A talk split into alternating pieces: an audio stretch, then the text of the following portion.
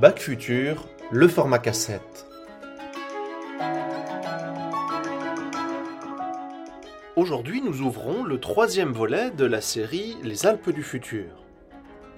Quand on veut changer de point de vue et regarder les choses en face, ce qu'on a proposé de faire lors des deux derniers épisodes, on ne peut s'arrêter à flanc de coteau. On doit établir des scénarios politiques et proposer des solutions collectives. En effet, trop souvent, on imagine que les réponses doivent être économiques et technologiques, alors qu'au préalable, il faut réfléchir aux assises politiques du changement. Avant de voler en rasemotte, Bac Futur propose donc de prendre de la hauteur. L'arc alpin, ce sont 13 millions d'habitants répartis inégalement sur 190 000 km. Et 190 000 km, c'est une Angleterre et demie. Dans cet arc alpin, on a longtemps opposé les fonds de vallée, peuplés à l'année, et les altitudes, tantôt désertes, tantôt visitées par le tourisme.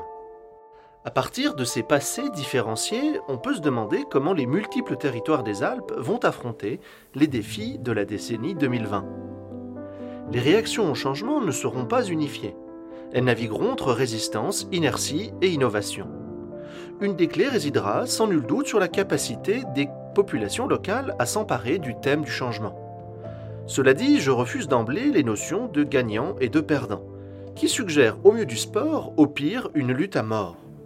En effet, le sport n'est pas une bonne métaphore pour parler de politique. Le sport est même anti-politique. L'unité et la victoire passent toujours par l'anéantissement de l'autre. Entre elles, les montagnes valent mieux que cela. Je propose plutôt de penser les territoires en termes de vie, de population et de prospérité.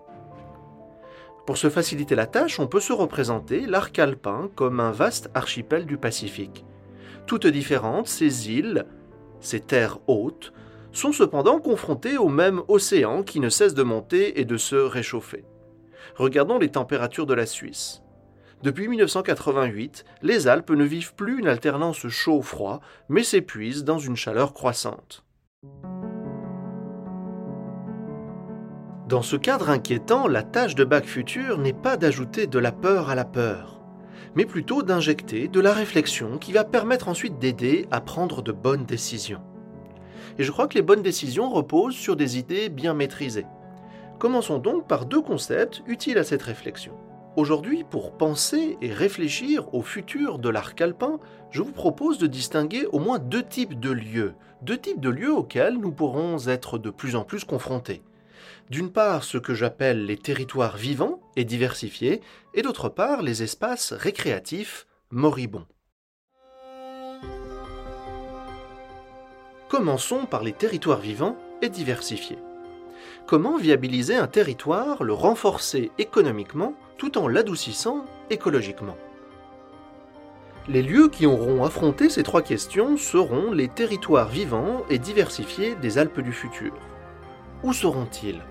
Je l'espère un peu partout dans l'arc alpin, là où les populations locales auront pris en main leur avenir.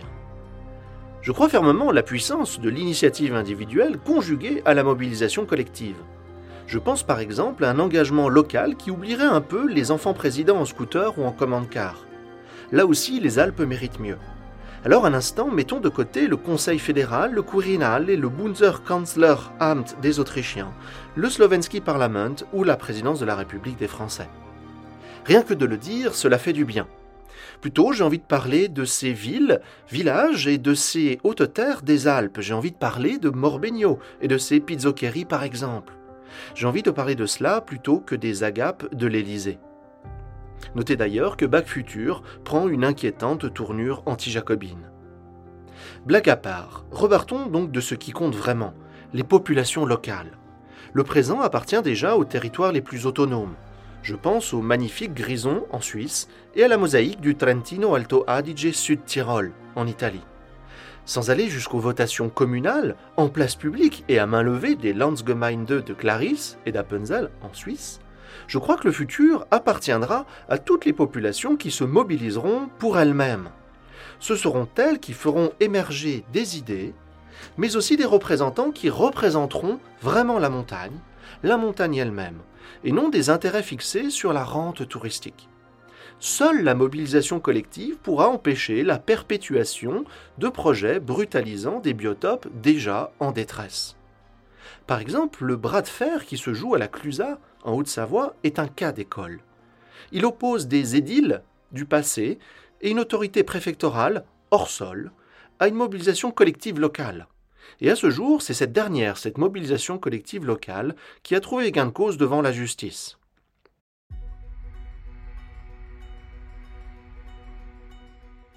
Dans les Alpes, les territoires seront vivants de l'engagement de leur population.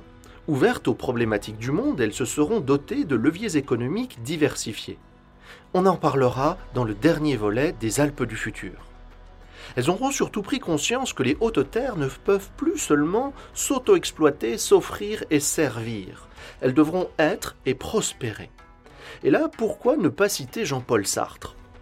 Quand ces pavés ne servent pas à caler les canapés, cette vieille marmotte est parfois utile. Selon le philosophe, l'être n'est pas donné une fois pour toutes, gagné ou perdu d'avance. Autrement dit, être une population vivant en montagne, c'est persévérer dans sa volonté d'exister et son désir de vivre toujours et encore, et toujours à sa façon. Quand je ferme les yeux, j'imagine les territoires vivants et diversifiés comme des lieux où les édiles, les populations et le tissu économique agiront en cohérence avec le bien suprême, la montagne. Collectivement, ils auront regardé en face les défis. Ensemble, ils se seront retroussés les manches pour les relever et avancer ensemble toutes et tous ont remis sur leur métier le modèle économique, social et politique de développement de la montagne. Unis, ils auront trouvé des solutions, donc les possibilités d'un futur prospère. À l'opposé de ces territoires diversifiés et vivants, parlons à présent des espaces récréatifs moribonds. Pendant longtemps, on distinguait deux types de montagnes, les dites perdantes de la révolution industrielle, jamais converties au tourisme et vidées de leur population. Ainsi de nombreuses vallées du Piémont. On leur opposait les gagnantes dopées à l'or blanc. Les Alpes françaises du Nord, le Valais et l'Oberland bernois en Suisse, la Haute Valteline et les Dolomites en Italie, et enfin en Autriche, le Tyrol. Depuis quelques années, de nombreuses stations de ski de l'arc alpin sont affectées par ce qu'on appelle la malédiction de la rente, nous en avons parlé la semaine dernière. Surspécialisés dans le tourisme, ces espaces récréatifs sont prisonniers de l'économie de rente. Or, cette dernière, on l'a vu, elle repose sur une matière première, la neige, de moins en moins renouvelable. De là, une dépendance du sillon qui congèle les esprits. Quand on ne pense plus, c'est ce moment où, quand on est devant un mur, on pense qu'il faut l'abattre. C'est ce qu'on appelle l'escalade de l'engagement. L'escalade de l'engagement peut s'analyser comme une tentative de la part des décideurs de rationaliser les décisions antérieures par d'autres, plus coûteuses, allant dans le sens des premières.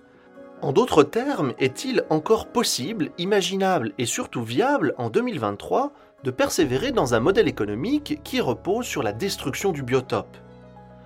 Le traitement infligé au glacier du Pitztal par des pelles mécaniques est à ce titre caractéristique. L'attitude de certains édiles du Tyrol me fait penser à cette vieille citation tirée de la guerre du Vietnam. Un capitaine américain aurait prononcé la phrase suivante. Il est devenu nécessaire de détruire cette ville pour pouvoir la sauver. Quand on finit par formuler ce type d'idée, c'est probablement que le temps est venu de passer la main. Toutefois, on le voit par exemple avec les multiples COP qui échouent que le changement probablement ne viendra pas du haut. Il faut plutôt faire confiance aux populations locales. Et en l'occurrence, dans les Alpes, si elles ne constituent pas des listes alternatives à ces pouvoirs hors des temps nouveaux, et en fait radicalement hors sol, certaines populations vont manquer le tournant. La routine clientéliste et le ronron des profits particuliers feront se perpétuer ces maires promoteurs immobiliers ou ces maires VRP de groupes touristiques. je crois qu'on peut le dire qu'on se souviendra de ces maires comme les mauvais généraux de 1940, menant une guerre moderne avec une pensée obsolète et dépassée par l'accélération des temps, ils sacrifièrent l'armée française et favorisèrent l'effondrement de la République. Notre chance dans les Alpes, c'est que les équipes politiques, contrairement aux états-majors, peuvent être remplacés. Des alternatives, toutefois crédibles et fortement charpentées, devront leur être opposées. Et cela commence déjà un peu partout. Plutôt qu'un sauveur, les Alpes ont besoin de listes citoyennes animées par un esprit avant-gardiste. Partout dans les Alpes, la prospérité reposera sur une répartition plus équitable des richesses, et donc une gouvernance équilibrée qui ne fait pas fi du milieu naturel. C'est cette gouvernance qui pilotera avec intelligence la transformation des territoires alpins. Pour avancer, il faudra enfin s'unir de vallée en vallée, d'altitude en altitude. Les Alpins, les Alpines devront toujours plus apprendre des uns et des autres, se rencontrer, échanger, débattre, se soutenir et s'encourager. Quant à baisser les bras, ceci n'est pas une option.